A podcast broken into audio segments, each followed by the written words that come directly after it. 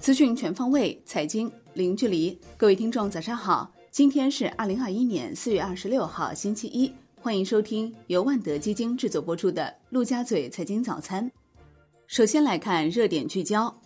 涉及十六点八一万亿贷款考核要求公布，银保监会正式发布关于二零二一年进一步推动小微企业金融服务高质量发展的通知，要求确保对小微企业信贷支持力度。继续将单户授信总额一千万元以下普惠型小微企业贷款作为投放重点，今年努力实现此类贷款较年初增速不低于各项贷款增速，有贷款余额的户数不低于年初水平的两增目标。五家大型银行要努力实现普惠型小微企业贷款全年增长百分之三十以上，完善定价机制，将小微企业融资利率保持在合理水平。今年最大变化为删除两增中票据贴现数据，对比去年，今年对贷款流向，尤其套利方面提出严格要求，重点关注冲规模、冲实点行为。四部门明确国家鼓励的集成电路设计、装备、材料、封装、测试企业条件，其中国家鼓励的集成电路设计企业必须满足条件包括。汇算清缴年度集成电路设计销售营业收入占企业收入总额比例不低于百分之六十，其中自主设计销售营业收入占企业收入总额比例不低于百分之五十，且企业收入总额不低于一千五百万元。基金一季报披露完毕，公募持股市值和在 A 股流通市值占比继续攀升，截至一季度末。公募基金持股市值五点二七万亿元，比二零一八年底激增三点七五万亿元。公募持股市值占 A 股流通市值比例升至百分之八点二二，创近十年新高。环球市场方面，据中国基金报报道，一季度全球最大资产管理公司贝莱德规模达九万亿美元，创纪录新高。大量流动性刺激全球市场快速反弹，为这轮资产管理规模增长主要原因。全球对冲基金规模创新高，主要来自资产价格上涨反弹，而非资金流入。宏观方面，RCEP 各成员国贸促机构和商协会商讨共同发起关于共同推进 RCEP 区域经贸合作青岛倡议。倡议提出，期望各国支持地方先试先行，促进中小企业发展和经济技术合作，支持将 RCEP 协定与各国地区发展紧密结合。特别是过渡性条款先行先试，为高效执行 RCEP 协定经贸规则提供可复制、可推广的样板经验。商务部表示，近期将组织开展2021年全国消费促进月系列活动，系列活动将以五月消费促进月为主线，将举办第三届全国双品网购节、中华美食会活动，举办老字号嘉年华活动及首届中国国际消费品博览会等活动。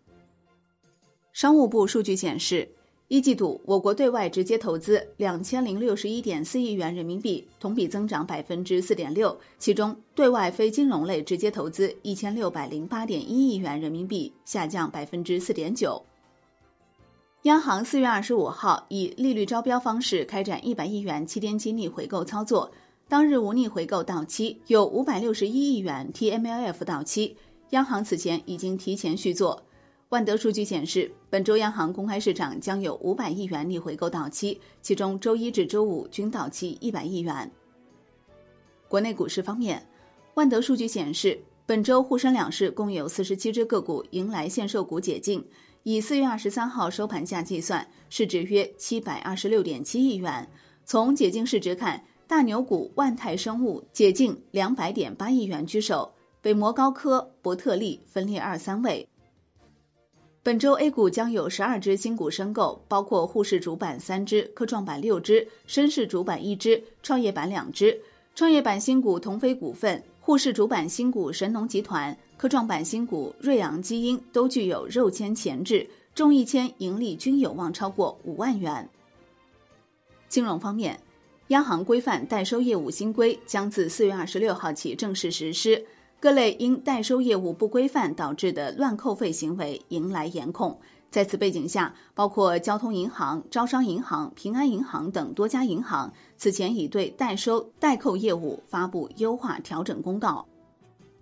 多家基金公司去年业绩曝光，目前已有十二家公司净利超十亿元。易方达、汇添富净利润分别达二十七点五亿元、二十五点六六亿元。与此同时，大型基金公司盈利能力依然强劲，净利润率多数在百分之二十五以上。楼市方面，国务院副总理韩正在广东广州、汕头、潮州调研。韩正强调。要增加公共租赁住房供给，鼓励地方探索更好的经验，下大力气解决大城市住房突出问题。深圳市加码推地，供应端发力为楼市降温。深圳市今年计划供应建设用地一千一百三十公顷，其中计划供应居住用地三百六十三点三公顷，同比增加百分之二十四，占比进一步提升至百分之三十二点一。上海市进一步加强商品房销售秩序监管，将认购时间由原来五天延长至七天，并要求所有上市销售项目至少在认购前三天通过网上房地产公示认购地点、时间等信息，对开发企业设置障碍、筛选客户等违规行为加大整治力度。